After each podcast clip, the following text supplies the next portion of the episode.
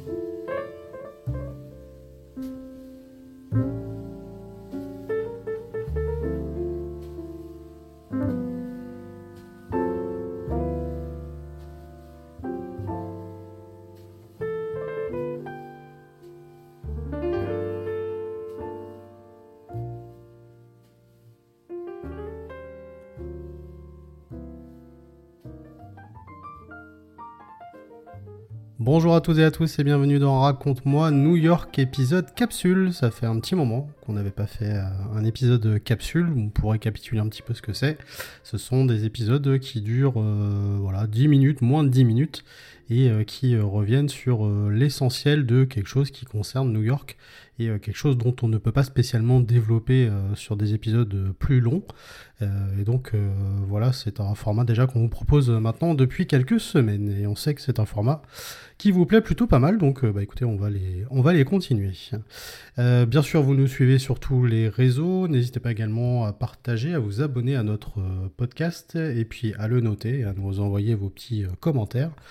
Et bien sûr, bah, vous pouvez nous contacter aussi sur les différents réseaux sociaux. Vous, tapez Raconte-moi New York et vous arriverez très facilement à nous retrouver. Je salue mon petit Fabien qui ne participera pas à cette capsule et je salue également euh, Isabelle, notre Isabelle, qui euh, est à l'origine de cette euh, capsule. C'est un peu voilà notre, notre auteur de, de, capsule. Et donc on vous propose aujourd'hui de vous parler de la Bethesda Fontaine qui se trouve dans Central Park. Et donc c'est le thème de cette nouvelle capsule, la Bethesda Fontaine. Située au cœur de Central Park, la Bethesda Fountain est un endroit incontournable de la visite du parc et c'est également une des fontaines les plus connues dans le monde.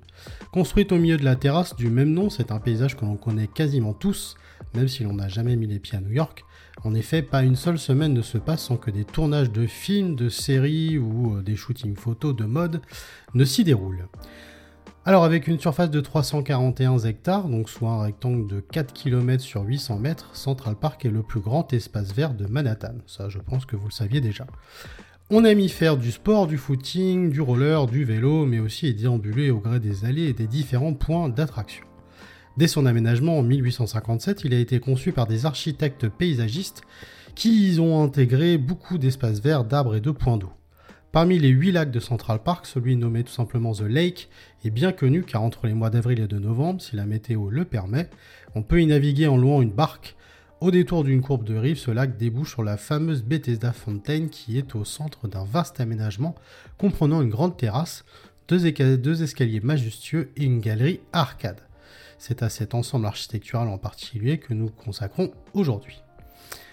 La Bethesda Fontaine est une des pièces d'un ensemble architectural construit dès l'origine pour être au cœur de Central Park. L'objectif était de créer un lieu agréable au milieu de la nature, mais aussi et surtout un espace de rencontre sociale pour les New-Yorkais, un lieu où les gens pouvaient se rassembler, bref, un endroit pour voir, mais aussi et surtout un endroit pour être vu. Conçu en 1858 et achevé en 1873, cet ensemble est composé de la fontaine, mais aussi de la terrasse et des arcades.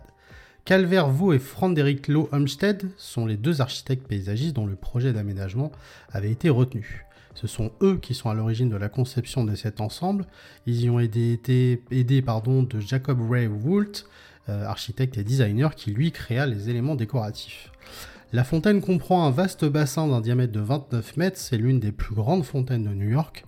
En son centre et sur près de 8 mètres de hauteur, des éléments décoratifs composés de deux grandes vasques d'où coule de l'eau quatre statuettes de chérubins qui représentent les vertus de la tempérance, de la pureté, de la prospérité et de la paix. Surplombe cet ensemble une grande sculpture néoclassique réalisée par Emma Stebin, euh, première femme à préparer un projet artistique pour la ville de New York, connu sous le nom de Angel of the Water. Cet ange semble bénir l'eau qui coule en dessous de lui qui remplit la fontaine et de son immense bassin. Derrière la fontaine, les fameuses Bethesda Arcades qui ont été construites dans les années 1860 et derrière lesquelles se trouve la galerie. Conçues comme une salle de réception en plein air, ces arcades offrent également un abri contre la pluie et la chaleur. Le plafond y est vraiment magnifique il vaut à lui seul le coup d'œil. Coloré et lumineux, il a été conçu par Calvert Vaux et Jacob Ray Moult. Il a été réalisé en tuiles Minton. Ces tuiles sont en réalité de véritables œuvres de céramique, de magnifiques éléments décoratifs pour les sols, les murs et les plafonds, à l'aspect verni et aux délicats motifs. Peintes à la main, elles ont été fabriquées à l'époque par le célèbre manufacture Minton Company, fondée et localisée en Angleterre. La terrasse, enfin, est quant à elle divisée en deux niveaux avec un niveau inférieur au pied du lac où est située la fontaine et un niveau supérieur qui surplombe les arcades et la galerie.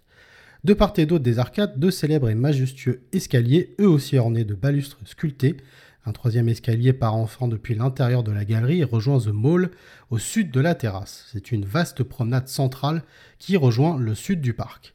Aujourd'hui, cet ensemble architectural et notamment la fontaine est toujours incontournable à Central Park. En été comme en hiver, il y a toujours du monde qui s'y presse pour passer un moment et prendre bien sûr des photos dans une ambiance musicale. Le nom de Bethesda provient de l'araménéen et signifie maison de la grâce. C'est à l'origine le nom d'une piscine à deux bassins mentionnée dans le Nouveau Testament. Située à Jérusalem, ces eaux avaient des pouvoirs curatifs. Comme dit précédemment dans l'épisode 20 du podcast, New York est une ville cinématographique bien sûr, de théâtre et de très nombreux tournages donc s'y déroulent tous les ans. Central Park apparaît sans grande surprise en bonne place dans les lieux de tournage les plus célèbres et notamment avec des vues célèbres de la terrasse Bethesda, fontaine et arcade, avec des dizaines de films ou de séries qui ont à un moment ou un autre une ou plusieurs scènes qui s'y déroulent. Voici d'ailleurs quelques références parmi les plus célèbres. Quand Harry rencontre Sally, film de 89, scène où Harry et Jess font leur footing. Maman, j'ai encore raté l'avion, bien sûr, la Bethesda terrasse et euh, le théâtre de la poursuite entre Kevin et le duo de nos chers casseurs flotteurs.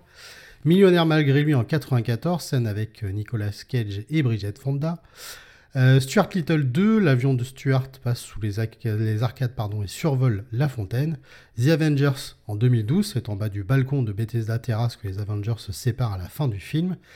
Et euh, du côté des séries, eh ben, on peut citer Sex and the City ou encore Gossip Girl, les arcades sont l'endroit de l'accueil, euh, de recueillement favori de Serena, c'est à cet endroit qu'a aussi lieu le mariage de Blair et de Chuck. On peut aussi rajouter en termes de film euh, la fameuse série John Wick, également où on voit aussi la, Bethesda Fontaine. En conclusion, eh ben, la Bethesda Fontaine, c'est un endroit romantique, mais aussi haut lieu cinématographique. Cet ensemble architectural est un bel endroit où il fait bon flâner à ne pas manquer lors de votre visite à Central Park. Donc en tout cas, si vous y allez, évidemment, ça fait partie des euh, passages un petit peu incontournables de Central Park.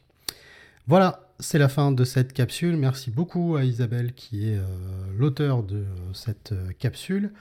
On espère que ça vous aura plu. On se retrouve donc pour un prochain épisode et une prochaine capsule. En attendant, portez-vous bien. À très bientôt. Salut